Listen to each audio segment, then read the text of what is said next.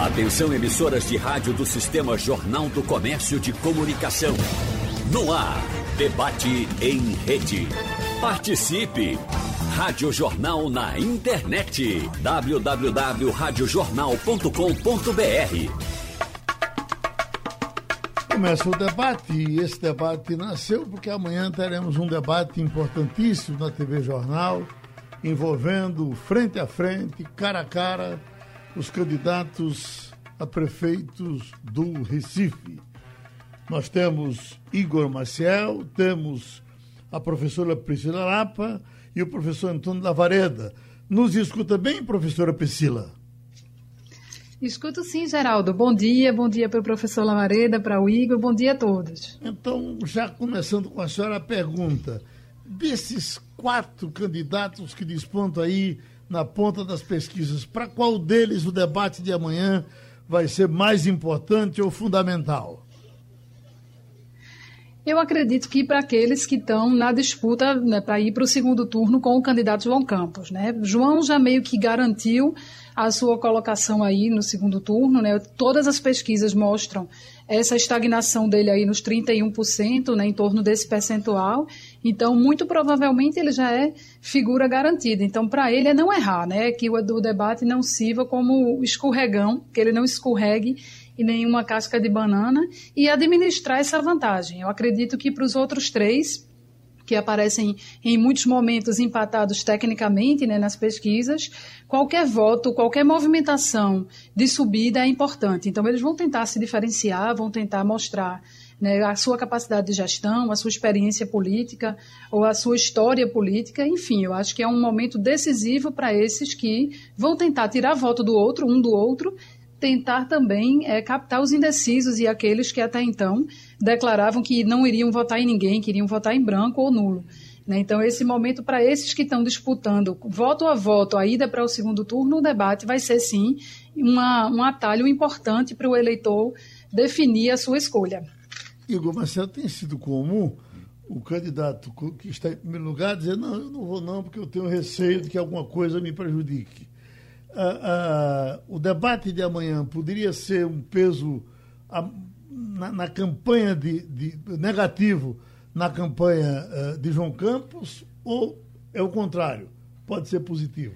Olha, pode ser positivo, sim, dependendo de como ele se mostrar nessa campanha. O que é que acontece em relação a João Campos? Existe uma, uma desconfiança de alguns eleitores sobre a capacidade dele por conta da pouca idade, da falta de experiência. Então existe uma desconfiança, até mesmo de eleitores que declaram voto nele, mas tem uma certa desconfiança. Olha, será que realmente é, ele tem condição de ser prefeito de uma cidade como Recife? E o debate ele é muito importante para mostrar o candidato ali numa situação é, em que ele vai ser testado, vai ter, ser testado pelos adversários é, naquele momento, e ele com certeza vai ser bastante testado, e a forma como ele, o desempenho dele, pode até não fazer com que ele ganhe novos adeptos. Isso pode fazer sim, mas pode até não fazer, não, não é uma questão, mas pode fortalecer esses, é, essas intenções de voto na direção dele. Qual é a, a, a questão? Tem um segundo turno.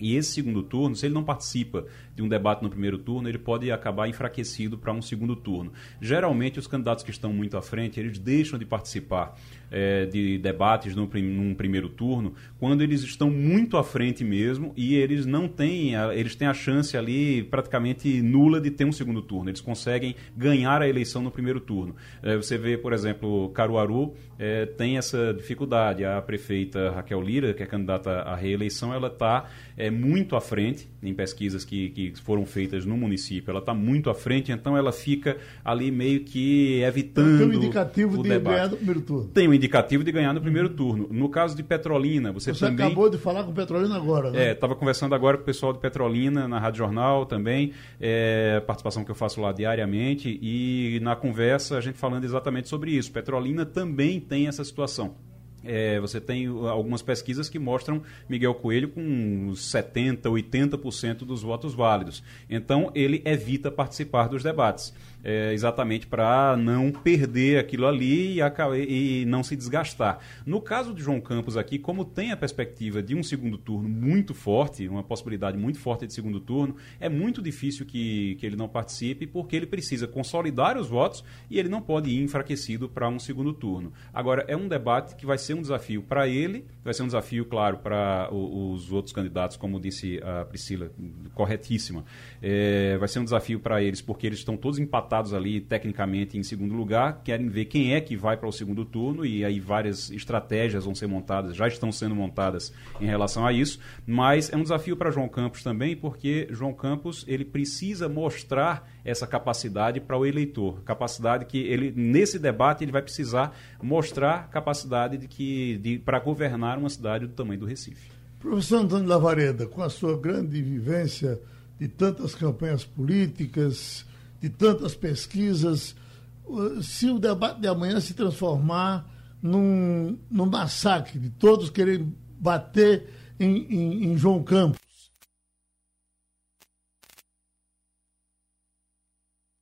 Tirar aquela história do bolo que você bate e ele cresce.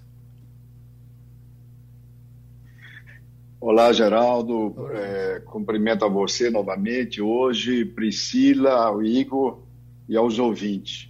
É o seguinte, antes, Geraldo, deixa eu fazer uma rápida consideração sobre a importância desse debate. Essa eleição, como nós temos comentado nas segundas-feiras de manhã com você, na corrida eleitoral, é uma eleição absolutamente diferenciada, essa eleição do Recife. É emocionante porque, pela primeira vez, nós temos quatro competidores né, efetivos quatro candidatos com dois dígitos desde o início da campanha e agora que nós aproximamos do seu final. Então, é uma campanha diferente, é, na qual, naturalmente, o debate tem uma importância exponencial. Os debates são grandes eventos da mídia em quaisquer lugares onde eles ocorrem. Beneficiam, sobretudo, ao eleitor, que tem uma única oportunidade de é, olhar, né, de examinar, de escrutinar os candidatos ao mesmo tempo, no mesmo espaço e sob idênticas condições. Então, o eleitor vai poder fazer uma comparação direta com relação aos pontos de vista dos candidatos, os estilos deles, inclusive traços do seu caráter eh, também. O, o, debate de amanhã ele é importante, no meu entendimento, para todos os candidatos o primeiro colocado, que tem que manter essa colocação, consolidar suas intenções de voto na reta final, e para os demais que disputam o segundo turno, como Priscila lembrava. Debate, Geraldo, não é uma luta de boxe, e embora alguns, alguns eleitores e alguns, às vezes, até alguns políticos compreendam debates como lutas de boxe, onde vale a pena nocautear o adversário, não é bem assim Debates se assemelham mais, do ponto de vista de esportes de conflito, a lutas de capoeira. Ou seja, o juiz é o público, é uma coreografia, é quem se saiu melhor e não necessariamente quem nocauteou o adversário. Eu vou dar um exemplo clássico, resgatar um exemplo que você deve lembrar. Debate do segundo turno, isso entrou para a história das eleições brasileiras, de 1998, no Distrito Federal. Cristóvão Buarque, o pernambucano, é, que era governador candidato à reeleição, versus Roriz. Né? O Cristóvão nocauteou o Roriz, mostrou como ele era despreparado, como ele era desinformado, como ele, inclusive, balbuciava a dar a sua, a sua resposta e fazer seus comentários. Pois bem, a percepção do público é que o Cristóvão passou da conta, exagerou, não foi é, é, correto do ponto de vista de caráter, o seu comportamento, e o Cristóvão ganhou após o debate, Geraldo. É, isso é um cuidado, como você observou, que os candidatos também vão ter que ter amanhã. Ô, professor, nós tivemos aqui no Recife também uma eleição da qual participou Cadoca, o senhor vai se lembrar das datas, eu não tenho cabeça para data, não consigo me lembrar o ano. Mas nessa eleição de Cadoca, Cadoca aparecia em todas as pesquisas na frente. E o senhor se lembra que num desses debates, Cadoca esqueceu o nome da Avenida Nossa Senhora do Carmo. Ora, não vai se dizer que Cadoca não conhecia a cidade a ponto de não saber onde era Nossa Senhora do Carmo. Mas o fato dele esquecer, ele ficou meio tumultuado e dali para frente ele foi muito prejudicado no debate e caiu nas pesquisas a ponto de não se eleger prefeito. Teria sido fundamental aquele momento na vida dele, o senhor se lembra? Eu lembro, é, Geraldo, isso foi na eleição de 2004. Né? Esse debate foi um primeiro ou segundo debate da campanha. O candidato teve dificuldade em resgatar o nome de um logradouro, de uma localidade do Recife, e usou a expressão, afora ficar calado, naquele momento ele, usou, ele colocou a mão na testa e usou a expressão, bem sinceramente, ele disse, deu um branco. E por que, que isso era problemático naquele momento? É porque os adversários, Geraldo, você vai lembrar disso, usavam contra o candidato, entre outras coisas, a idade dele né? porque durante uh, uh, naquele período, então isso era uma coisa, como ele, ele era mais velho do que os outros candidatos, tinha uma certa distância de idade, isso foi é, é, utilizado contra ele. Óbvio que isso não foi decisivo naquela campanha, houve outros fatores muito é, importantes, que o candidato se saiu muito bem em outras circunstâncias, em outros debates. Mas você está resgatando um episódio que, de fato, é um exemplo de, de fragilização é, da candidatura num determinado momento específico, Geraldo. Uhum. Tivemos outro eh, eh, debate interessante, esse até me botaram para mediar aqui na TV Jornal, à noite, quando Marcos Cunha foi candidato contra Joaquim Francisco, a prefeito do Recife, e num certo momento Marcos Cunha se apavorou e disse, eu vou embora. E foi embora e deixou o debate, eu tentando segurar Marcos Cunha pelo paletó, e ele não ficou e foi embora. Aquilo teria ajudado a derrota dele? É, com certeza aquele episódio contribuiu, Geraldo. Eu assisti, eu estava na, na plateia da TV Jornal e assisti o momento em que o, o deputado estadual, candidato, se, se levantou e partiu é, e abandonou o auditório naquele momento. Lembrar que foi eleição de 1988. Né? O candidato era candidato pelo MDB. O MDB foi varrido das capitais do país naquele ano. Então, é, é, o que eu digo é o seguinte: é óbvio que aquele episódio contribuiu negativamente para o desempenho do deputado Marcos Cunha, mas não foi o episódio decisivo, compreende? Ou seja, o debate é muito importante, mas frequentemente ele se soma a outras circunstâncias e a outros fatores, conduzindo é, o processo decisório dos eleitores. A banana de doutor Roberto para João Paulo, na eleição contra João Paulo, teria ajudado na derrota do doutor Roberto? Essa com certeza, Geraldo, porque essa que não foi num debate, deve-se dizer, não é? Rua, isso né? aí ocorreu na Avenida Boa Viagem, os eleitores mais velhos devem lembrar disso. Isso ocorreu num final de semana imediatamente anterior à, à eleição, no primeiro turno. Até aquele momento, o doutor Roberto liderava por uma larga margem a, a eleição, as pesquisas, e as pesquisas todas apontavam uma vitória segura no primeiro turno. E aquele gesto, e a, obviamente a utilização pelos adversários, e a análise que a mídia fez, é, no, nos dias posteriores, fez recrudescer uma série de críticas ao candidato, inclusive outros conflitos que ele havia tido com um jornalista já falecido, etc. e tal, e tudo isso compôs um caldo que empurrou a eleição para o segundo turno, Geraldo. Você lembrou bem. Professora Priscila Lapa, o que fazer com o, o candidato? Como ele se preparar para é, é, fugir das provocações? A gente sabe que elas existem e elas existem principalmente com os que estão na frente.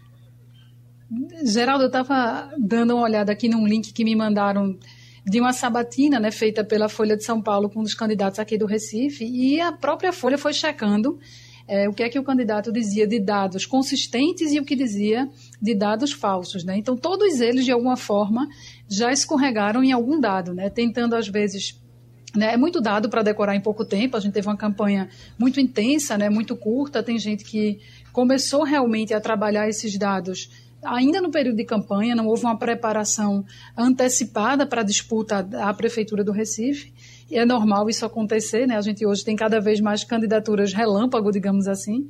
E aí acontece que é muito difícil não escorregar em algum momento, e hoje a gente tem que lembrar que o eleitor tem muito mais condições de checar isso até em tempo real, né? O candidato cita um dado, vai lá no Google, dá uma olhada se é aquilo mesmo. Então, é a chance de, em algum momento, algum dos candidatos incorrer em algum deslize em relação a essa questão dos números, né, dos dados, isso certamente vai acontecer, como vem acontecendo, claro, e obviamente que a gente usa os números também, né, eles não são, apesar de ser matemático, né, mas a gente utiliza a leitura e interpretação de dados conforme a narrativa política que cada campanha está criando. Então, para falar de déficit habitacional, por exemplo, você pode olhar o dado por um aspecto mais positivo, digamos assim, ou um aspecto mais negativo, depende de que lado você está né, na disputa. Então, esse é um aspecto importante, né? Os candidatos terem clareza de que dados vão citar, de como é que eles vão se colocar para o eleitor, sabendo dessa fragilidade diante de um eleitor mais atento, diante dessa capacidade de checagem. E eu acho que também tem essa questão da narrativa que cada um já construiu até o momento. Né? Você pode ver que o posicionamento da candidatura de João Campos é muito claro, tentando mostrá-lo com juventude e preparo ao mesmo tempo, capacidade de gestão, então, dificilmente ele vai sair dessa narrativa, né? ele tenderá a manter essa linha de raciocínio que ele já vem construindo junto ao eleitorado. Da mesma forma, os outros. Né? A gente viu algumas mudanças de estratégia na campanha da candidata Marília Reis, que no início, né, na primeira sabatina feita aqui na Rádio Jornal com ela, cobrava-se que ela utilizasse, por exemplo, os símbolos do partido, questionava-se por que isso não estava acontecendo, e mais recentemente ela vem utilizando né, o nome do partido, os símbolos, até a própria liderança do ex-presidente Lula, como um elemento integrando a sua estratégia de campanha. Né? Então, ela deve tender também a buscar o voto desse eleitorado que já tem desperto essa afinidade né, com o Partido dos Trabalhadores e ela tende a manter essa linha no debate, se preparando para possíveis ataques nesse sentido, né, de questionamentos sobre essa, esse posicionamento, explorando esse antipetismo que existe também, estar presente hoje na conjuntura. Então, eu acho que dificilmente eles vão sair dessa linha narrativa que as campanhas já construíram até o momento, né, e eu acho que quem te, deve ter, temer mais esse momento em termos de ataques pessoais é a própria delegada Patrícia, que já vem sendo alvo dessa desconstrução da sua imagem a partir daquelas postagens nas redes sociais. Isso pode ser um aspecto que desestabilize emocionalmente né, no debate, apesar de que ela já deve estar né, se treinando para responder sobre isso, porque isso já vem sendo amplamente explorado agora na campanha, nas últimas três semanas. Né? Mas tende a ser isso, é manter uma narrativa que o eleitor já reconhece né, agora nessa reta final de campanha. Igor Marcel? Eu queria, Geraldo, perguntar, porque no, é, nos últimos dias a gente ouviu, a gente conversa muito com o pessoal das campanhas nos bastidores, e aí a gente ouviu, olha, a gente acha, é, de uma campanha eu ouvi, né, a gente acha que a, a João Campos, a campanha de João Campos deu uma diminuída no ritmo para deixar a Marília crescer um pouco, porque ele prefere ir para o segundo turno com Marília Reis. Eu queria perguntar para os, é, para os professores, para a professora Priscila, para o professor Lavareda, se campanha eleitoral tem freio, se tem como você frear para alguém subir, se isso não é arriscado, como é que, como é que faz isso? Como, onde é o freio da campanha? Professor Lavareda? Oligo, essa é uma boa questão. A, campanha, sobretudo nessa sua fase final, ela parece mais, as grandes campanhas, ela, elas têm o ritmo de uma jamanta, por assim dizer. Né? Ela descendo ladeira. Nessa fase final da campanha, os últimos dias, uma grande campanha é mais ou menos uma jamanta, um grande, né, é, um grande elemento de deslocamento descendo uma ladeira com grande velocidade. É muito difícil, Igor, as campanhas dosarem esses movimentos e conseguirem fazer freio, sair de uma terceira para uma segunda, reduzir para a primeira marcha a sua velocidade, seu ritmo, sua intensidade. Então, eu acho que sua pergunta já traz embutida uma resposta. Eu, eu não acredito muito nessa né, na eficácia dessa dosagem do esforço com relação a um ou outro candidato. Isso é mais possível, Igor, e nós vamos ver amanhã no debate. Né? Uhum. A postura dos candidatos, eventualmente cada qual poupando um ou outro adversário e se concentrando em um ou outro, mas é isso que vai nos revelar qual é a postura estratégica dele nessa reta final. Quem é, prefere ser, ser o, o, adversário, quem, quem, como é que cada candidato vê o seu adversário ideal no segundo turno. Isso é mais fácil fazer no debate do que no conjunto de uma campanha, Igor. Vamos ao debate. O nosso. Eu estava aqui, professor Lavareda, professora Priscila, conversando com o Igor sobre as muitas histórias das eleições de Caruaru. Caruaru sempre teve muita disputa. Eh, Caruaru, cada eleição dava para você fazer um livro, desde a eleição Adolfo da Modinha, que foi candidato a prefeito, que perdeu quatro, 100 votos, menos de 100 votos. Aliás, as eleições sempre foram muito disputadas é, e é uma é. novidade o que acontece hoje em Caruaru, você tendo uma candidata desgarrando na frente nas pesquisas, é. dando isso. Mas a, a, a, o comportamento, a mexer com a emoção do eleitor, professor Lavareda, professora Priscila, o próprio Igor, que, que não é desse tempo, mas Drayton Nejaim, numa das eleições, é, que uh, teria apareceu a história de que ele teria agredido a, a, esposa, que era Araci Nejaim, outros que ela o, teria traído, e que uh, Nejaim, no dia uh, se, antes da eleição, na noite do dia da eleição, disse que ele teria comprado um caminhão de chifres pelo interior todinho e tinha jogado os chifres uh, uh, em todas as partes da cidade, tinha mandado jogar, que era para aparecer como vítima. Uhum. E, e, e, parece que terminou ganhando essa eleição. O senhor Lavareda se lembra disso, professor? Não, não, não Geraldo. Mas é, você ficar imaginando a cidade toda né, não, decorada não. com essas peças, deve ter sido uma coisa bizarra. Pois é, e diz que isso favoreceu depois. Pois não, Igor. É, porque acaba, acaba é, é a coisa do, do de, de, se usar como vítima, né? Se colocar uhum. como vítima para dizer que está todo mundo ali tentando, baixou, baixou o nível contra ele ou alguma coisa do tipo e conseguir voto dessa forma. É, tem muita, muita história, a gente está falando de debate, lembrando inclusive que a gente tem um debate da TV Jornal é, do Recife aqui amanhã e na quarta-feira tem um debate meio-dia, debate da TV Jornal lá em Caruaru também. Eu vou estar lá mediando, inclusive, lá em Caruaru, é, é com muito, muito orgulho. Mais uma vez, desde 2012 que a gente faz os debates lá e, e realmente muita expectativa. Agora, de falar em debate, teve um debate é, lá em, em Caruaru, acho que foi no ano 2000, com Jorge Gomes. Era Jorge Gomes e o Tony Gel. Tony Gel foi quando Tony Gel ganhou a eleição, inclusive. Jorge Gomes tinha umas pesquisas que mostravam Jorge Gomes na frente, é, bem apertadinho, porque, como você disse, as eleições lá são bem apertadas. E aí, no final do, desse debate, no meio desse debate. Adolfo, porque Adolfo não era político. Né? É. Uhum. Eu, eu, eu, era muito, muito amigo de Adolfo, acompanhei daqui, e eu pensava que Adolfo nunca na vida ia se meter nisso.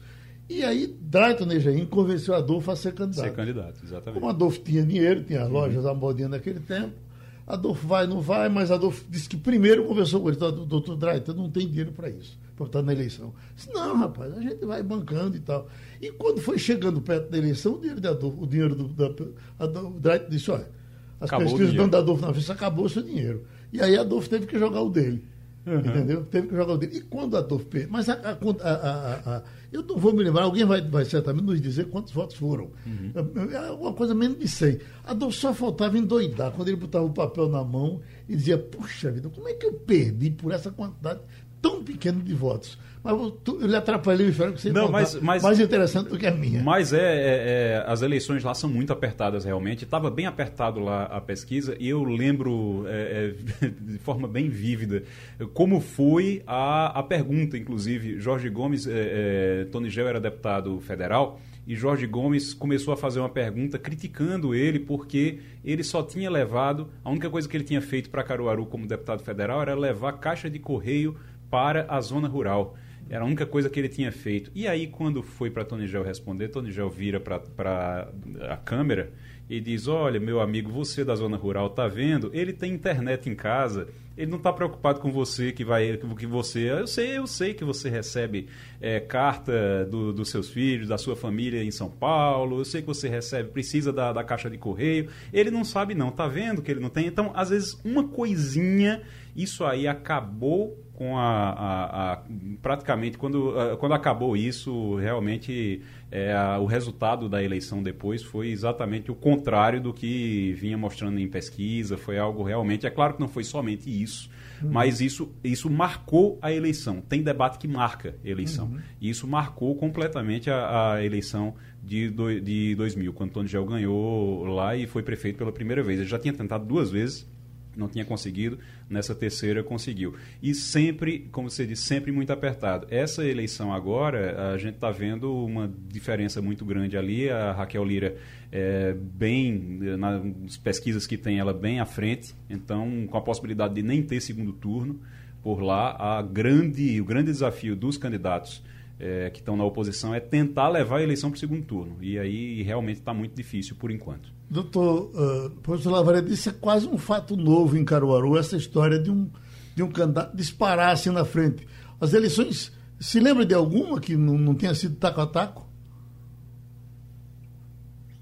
O Geraldo, eh, você estava lembrando agora de eleições, o Igor tratou também. Essa eleição, eh, Tony Gel, depois da eleição do Tony Gel, quando ele foi para a reeleição, né, ele se elegeu prefeito, ele ganhou essa campanha uhum. é, quando era deputado federal. Depois, quando ele foi para a reeleição, ele estava perdendo por 17 pontos e Isso. terminou virando a eleição, ganhando. E outra curiosidade de Caruaru, ele ganha, na última eleição, quando foi eleita a atual prefeita, o Tony Gel ganhou no primeiro turno e perdeu no segundo, por conta da sua rejeição e por conta da instalação da do segundo turno em Caruaru, por conta do aumento do eleitorado.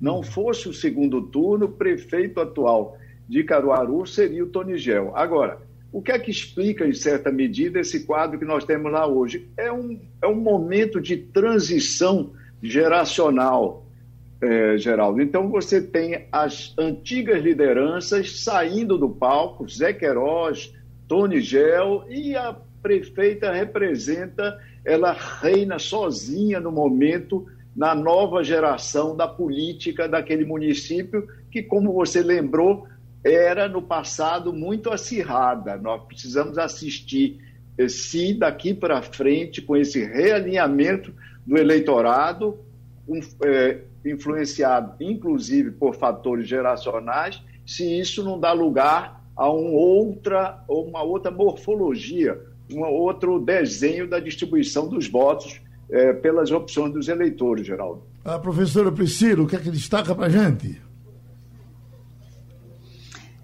Geraldo, além disso, né, a gente também tem que lembrar dos erros que a Frente Popular cometeu né, em 2016 nas eleições municipais de não ter construído palanques competitivos em cidades importantes, né, como Caruaru, Jaboatão, Petrolina.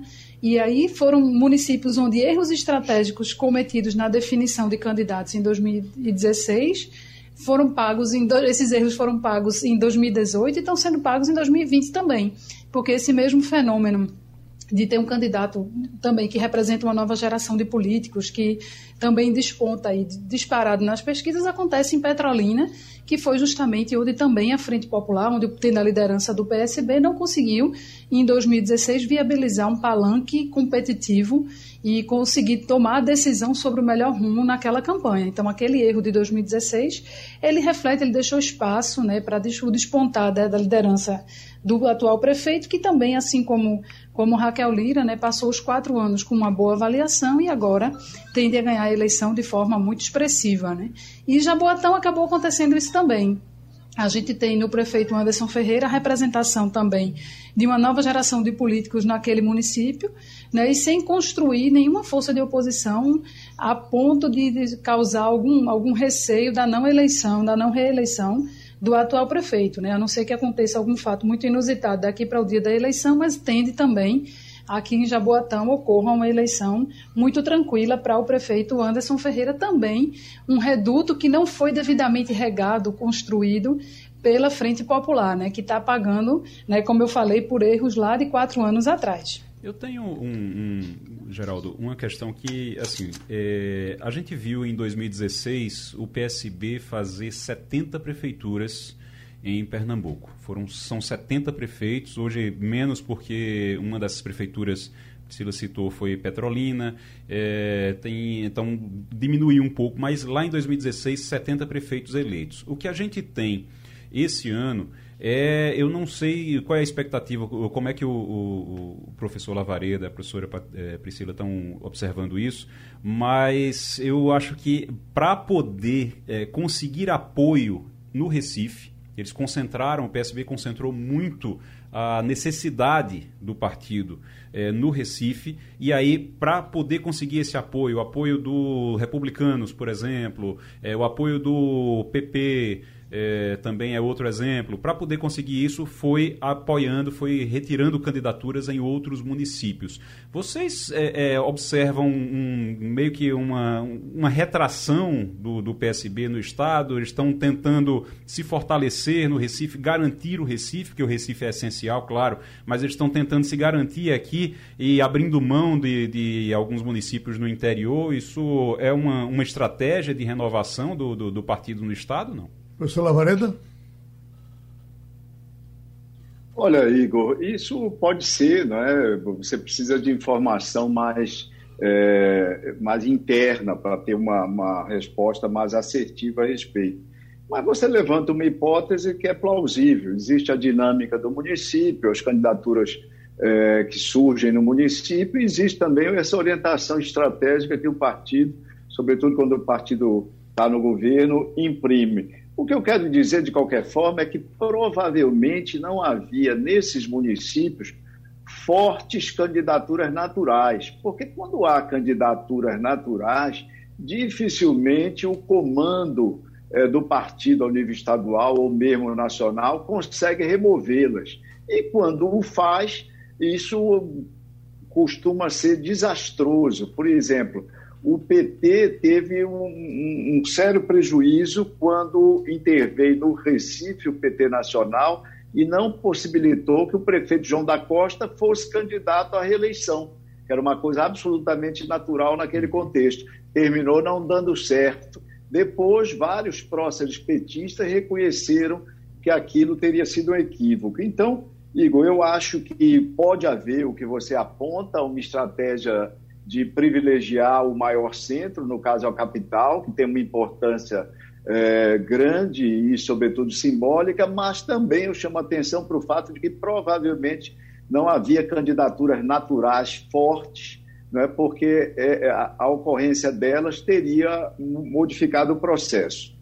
Tem aqui, chegando pelo interativo, o pessoal falando bem do debate. Paulo, Rua Pedro Antônio Silva, 112 Piedade dizendo uh, Igor Maciel, doutora Priscila, professor Antônio Lavareda e os ouvintes da Rádio Jornal. Esse debate está sensacional.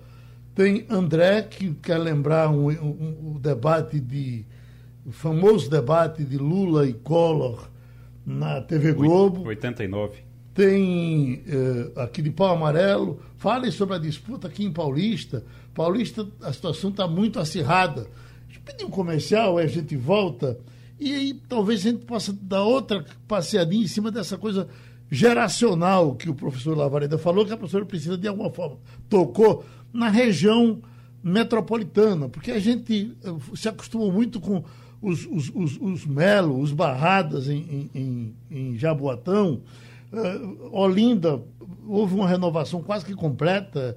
Eu seria hoje, João Paulo, um candidato emprestado do, do Recife, o professor Lupécio é uma liderança nova que surge agora, aqueles que passaram a família de Jacilda, né, o pessoal de Zé Arnaldo e tantos outros. Eu acho que se a gente for para como era Camaragibe, como era São Lourenço, essa coisa geracional acho que vale uma boa conversa nossa. Professor Lavara, professor Priscila, começando com a senhora, porque se a gente vai na questão geracional, as famílias tradicionais que faziam políticas aqui pertinho da gente. Tem os, os Lapa de, de, de Carpina e os Santa Cruz. A senhora participava daquela briga? Não, não, Geraldo. Eu sou de uma nova geração da família. Mas a gente acompanhava, né? Porque Sim. tinha sempre o pedido dos votos, sempre chegavam as notícias pelas bandas de Olinda, né? Que eu sou da parte de, Olinda da família. Uhum. Mas, de fato, houve uma perda né, expressiva do poder da, da família Lapa naquela região e, e uma dificuldade também, de né? retomada né? desse poder, né? Eu acho que tem... O Santa Cruz também, Tem a ver né? com o momento né, de renovação. Porque tinha Sérgio Murilo, Sérgio Alfredo... De partidos. Né? Uhum. Uh, o professor Lavareda tem, por exemplo, restando, parece que o que está na minha cabeça aqui Restando Raquel Lira, da briga de, de Lira e Queiroz em Caruaru. O Queiroz permanece vivo, porque tem um filho deputado. Uhum. Não quis ser candidato, a gente não sabe por quê.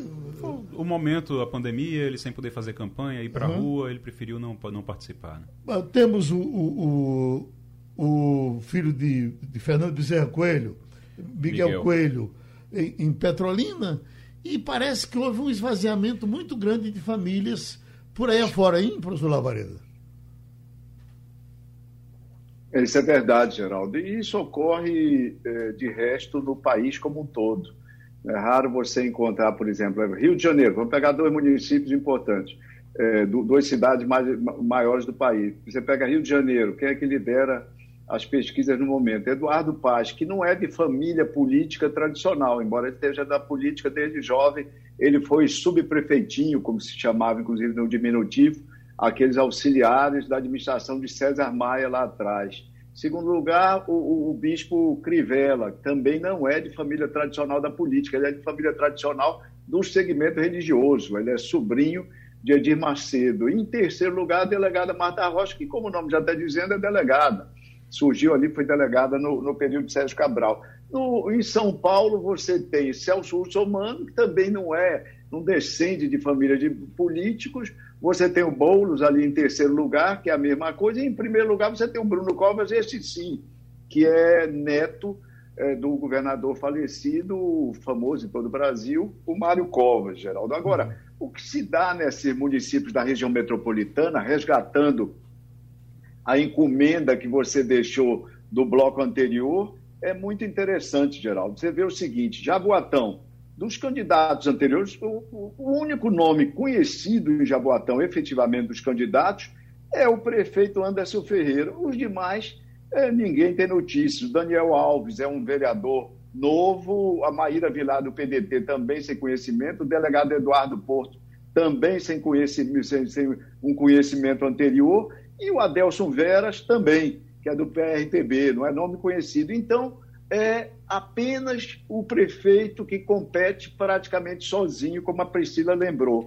Em Olinda já aparecem aí os novos competidores também, Geraldo. Em Olinda, na última eleição, você teve quatro candidatos com mais de 10% dos votos no primeiro turno. Teve Luciana Santos, Humberto, eh, Isabel Urquiza, Antônio Campos e o professor Lupes. Inclusive, o professor Lupes ficou em segundo no primeiro turno e só ganhou a eleição no segundo turno. Esse povo todo desapareceu. Então você tem novos competidores que aparecem. Celso Muniz, numa coligação pelo MDB, e o Jorge Federal, que já era presidente da Câmara Municipal, etc. E, tal. e o João Paulo. A novidade em Olinda, o novo em Olinda, é a importação de um quadro conhecido que foi prefeito da cidade do Recife. É um modelo mais ou menos Elias Gomes, quando sai do, tentativamente Elias Gomes quando sai do Cabo e vai para Jaboatão, é, Geraldo. Paulista também é outro município, que Paulista talvez seja o município que você tem mais candidatos é, que, que, participaram das eleições passadas. Você tem Ive Ribeiro,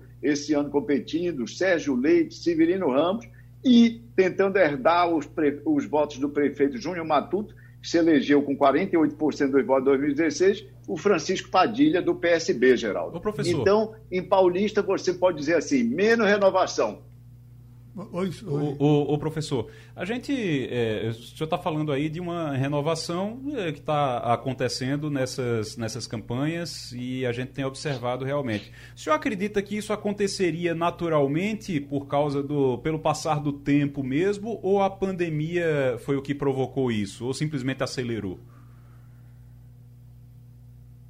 Eu acho, Igor, que tem três fatores. O primeiro fator é esse, né? O o, o, o fator tempo, a cronologia, as mudanças, as necessárias mudanças geracionais. Isso ocorre na política em todos os lugares. Aliás, quando eu digo em todos os lugares, eu devo abrir um parêntese para comentar que o novo presidente americano, Joe Biden, é um contra-exemplo disso. Está na política há 50 anos, já foi outras vezes, já tentou ser candidato presidencial e duas vezes ele ficou pelo caminho, em primárias do Partido Democrata. Mas então, você tem o um fator geracional, você tem a pandemia esse ano, mas você tem, sobretudo, também o estresse ao qual foi submetido, Igor, o sistema político como um todo, os partidos e, dentro dele, as lideranças tradicionais. Eu acho que a crise do nosso sistema político, a crise de legitimidade do nosso sistema político, sistema partidário em especial, também contribuiu para essa busca de novas faces, novos rostos na, na, na política eleitoral, Igor. Hum. O professor Lavaredo, uh, no caso de Jaboatão, o que se diz é que o prefeito praticamente não teria adversário. No caso aqui de Olinda, o que to, não é, não é, eh, todo mundo sabe que o, o, o professor Lupestre está bem e está com a, a, a, pesquisa da ele com uma grande vantagem. Mas eu vi um número uh, uh, de João Paulo bem interessante. João Paulo era segundo colocado com um, 25 pontos. Chegando, é. Né? Uhum. A, a, a, possibilidade de Olinda ir para segundo turno?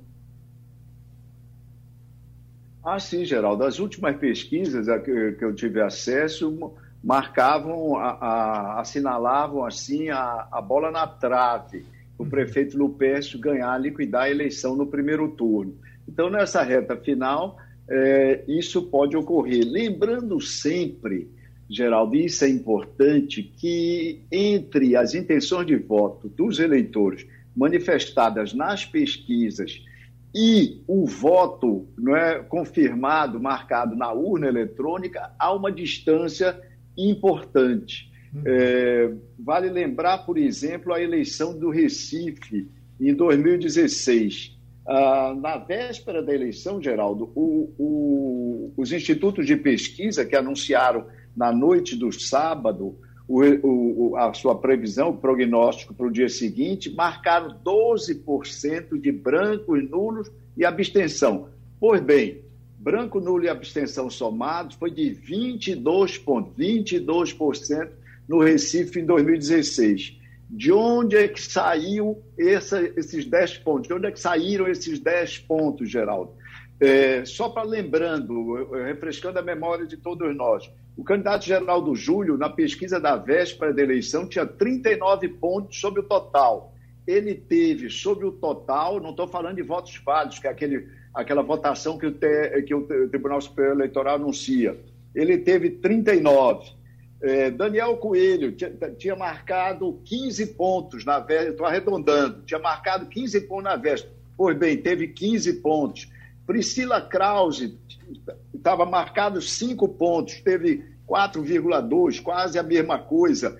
Edilson Silva, previstos dois, teve os dois. E João Paulo, é, marcados 20, 25% na véspera da eleição e teve apenas 19% nas urnas.